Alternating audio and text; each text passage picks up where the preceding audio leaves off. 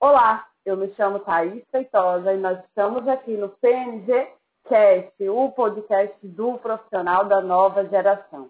Estou aqui com mais um episódio do PNG Cast voltado para a, o evento, né, a semana CTA Play que está acontecendo. E o tema que eu vou trazer hoje é como fazer escolhas adequadas na hora de avaliar o seu aluno. A gente já sabe que existem quatro pilares do conhecimento técnico aplicado à prática do profissional de educação física, que é como avaliar, como prescrever, como aplicar e como adaptar. E dentro desse primeiro pilar, né, dentro do universo desse primeiro pilar, o como avaliar, a gente tem que fazer boas escolhas, que saber fazer boas escolhas na hora de avaliar o aluno.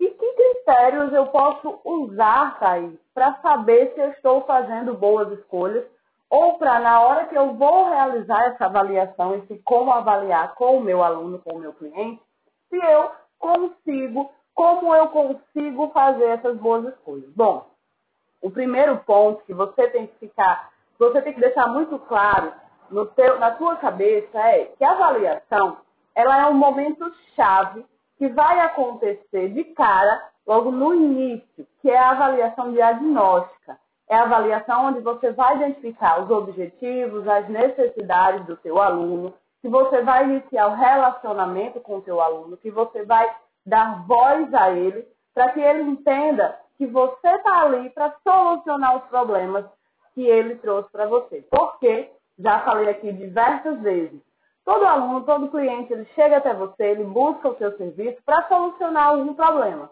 Seja para emagrecer, seja para hipertrofiar, seja para melhorar a autoestima, seja para melhorar a atividade cardiovascular, seja porque é acometido por uma doença e precisa do exercício físico para associar o controle dessa doença, não importa. O que importa é que ele busca você porque ele quer o seu serviço para solucionar esse problema. E aí, na hora que você chega até ele. E nesse momento da avaliação, você mostra para ele que você tem capacidade para solucionar esses problemas, o relacionamento ele começa a ganhar confiança. E o teu aluno ele vai começar a ganhar essa confiança na hora dessa avaliação diagnóstica. E essa avaliação diagnóstica, ela realmente tem que ser um pouco mais completa, um pouco mais robusta. Por quê? É o primeiro contato, você não tem tantas informações a respeito do seu aluno, do seu cliente. Você precisa captar o máximo de informações que você conseguir naquele momento, para que as próximas etapas, né, os próximos pilares do, do CTA possam ser aplicados de forma eficiente. Então, nesse momento, contempla dentro da sua avaliação o máximo de informações que você conseguir. E eu consigo fazer isso considerando que essa principal avaliação ela vai ter quatro passos. A anamnese, as medidas corporais, a avaliação do movimento e a aplicação de testes físicos. A anamnese é de cara um ponto-chave, é por isso, por isso que ela é a primeira etapa da avaliação. Por quê? Porque é na anamnese que você vai coletar o máximo de informações desse seu aluno, desse seu cliente informações pessoais, informações familiares, informações do cotidiano, informações sobre relacionamentos do teu aluno com os filhos, com os pais, com a família, com os vizinhos, com os amigos, como é que funciona essa dinâmica. Relação, né? informações sobre a relação do teu aluno com o exercício físico. Será que ele já praticou exercício físico em algum momento da vida dele? Será que ele já vem para mim com essa é, experiência prévia? Ou será que ele está vindo para mim sem nenhuma experiência prévia sobre o exercício físico? E aí todas as informações desse teu aluno ser, vão ser coletadas nesse momento da anamnese. E é aí que você vai identificar quais são os objetivos dele, dando voz para ele, porque todo aluno, todo cliente, ele quer ser ouvido de cara. E se você escuta esse cliente com atenção, com cuidado, você consegue cativá-lo. E você também vai começar a ter um panorama de algumas necessidades que ele tem que ele, nem ele imaginava que tinha. Mas você, por estar ali, por ser capacitado, por escolher as informações adequadas, para aquele perfil do aluno, você consegue identificar só na anamnese de algumas necessidades que ele precisa sanar, muitas vezes para atingir aqueles objetivos que ele te traz. E aí, a partir dessa anamnese, é que você vai conseguir traçar que medidas e que testes precisam ser feitos, tá? Mas a segunda etapa são as medidas corporais, as dimensões corporais, a composição corporal. Você precisa, além da anamnese, além das informações relatadas pelo teu aluno, identificar que medidas corporais você precisa coletar nesse momento para é, complementar as informações da anamnese. O terceiro momento é a avaliação do movimento. Por que, Thaís, que a avaliação do movimento é tão importante? Porque antes de pensar em intensidade, em duração, em quilagem, em sobrecarga, eu preciso que o meu aluno saiba executar o movimento corretamente. E eu só vou saber se ele sabe ou não depois que eu avalio o movimento dele. E a quarta etapa, né, quando eu já tenho a anamnese, já tenho as medidas corporais, já sei que movimentos ele sabe fazer, que movimentos ele precisa aprender a fazer, eu vou realizar, aplicar os testes é, que avaliam as capacidades físicas, ou testes de aptidão física. E aí eu vou avaliar teste para mensuração de força, mensuração de aptidão cardiorrespiratória, de flexibilidade, agilidade, velocidade, potência, equilíbrio, coordenação motora. Tem uma infinidade de testes aí. E você, claro, não vai escolher ou não vai, não vai escolher aleatoriamente e não vai realizar todos os testes conhece, até porque não faz nenhum sentido. Tá, Thaís, então que critérios eu preciso usar para saber que medidas e que testes eu vou fazer? Primeira coisa é você identificar, como eu já falei, os objetivos do teu aluno e começar a ter uma noção na anamnese em que, de que necessidades ele é, precisa de soluções. E aí, a partir disso, você vai traçar alguns testes que precisam ser feitos. Outro ponto que você precisa considerar é que você tem que escolher medidas e testes que sejam validados para aquele perfil do seu aluno. É uma mulher? É um homem? É um idoso? É, um idoso, é uma idosa ou um idoso? É um jovem? É um atleta? É uma pessoa é, sem prática de exercício físico regular? É uma pessoa que já faz, já tem uma prática, um tempo de prática de exercício físico regular? É um obeso? É uma pessoa que tem lesões? Que tipo de lesão?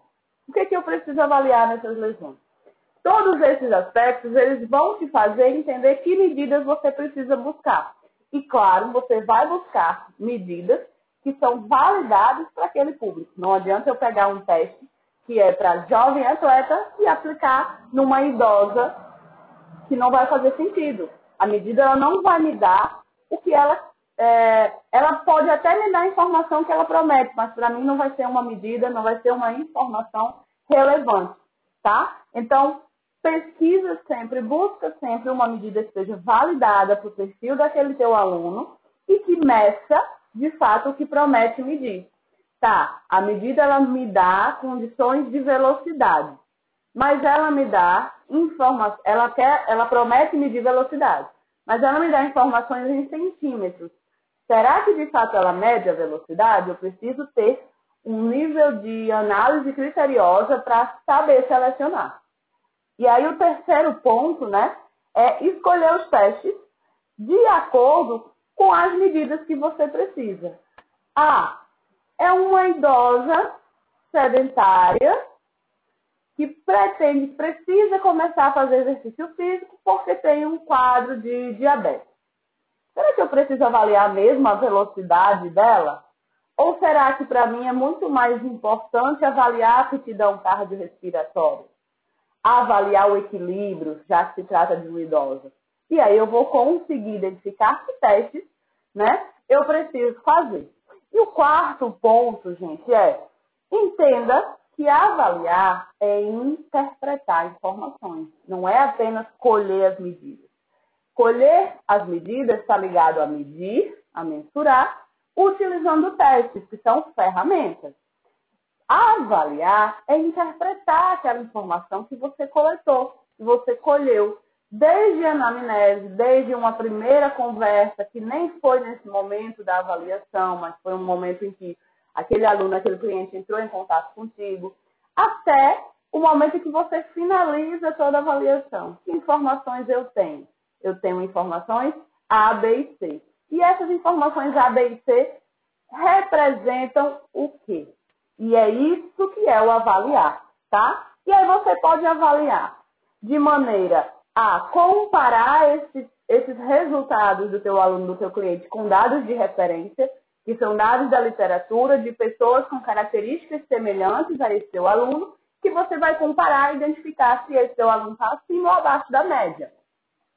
Ou você pode fazer uma avaliação periodicamente e fazer uma comparação em um mês, em três meses. E isso vai te dar muito é, aporte de informações, tanto para mostrar para ele a evolução, quanto para você embasar os ajustes da prescrição de exercício, que são extremamente relevantes. Tá? Outro ponto é que não necessariamente você precisa, em todas as avaliações, fazer todas as quatro etapas que eu te disse. Selecione algumas etapas ou um ou outro teste que seja relevante, que te dê uma informação relevante e tira ali 10 minutinhos, 5 minutos que seja da sessão de exercício e aplica um teste com o teu, com teu aluno. Será que, essa, que esse teste ele vai me dar um, um, uma base, né, uma informação que mostre, ó, eu apliquei esse teste contigo lá no primeiro dia e olha agora como você melhorou. Vai motivar o aluno? É claro que vai. Vai me dar suporte base para ajustar a prescrição? Com certeza. Então, eu não, em uma avaliação continuada, né, ao longo do tempo, avaliações periódicas, eu não preciso necessariamente fazer toda aquela sessão de uma avaliação.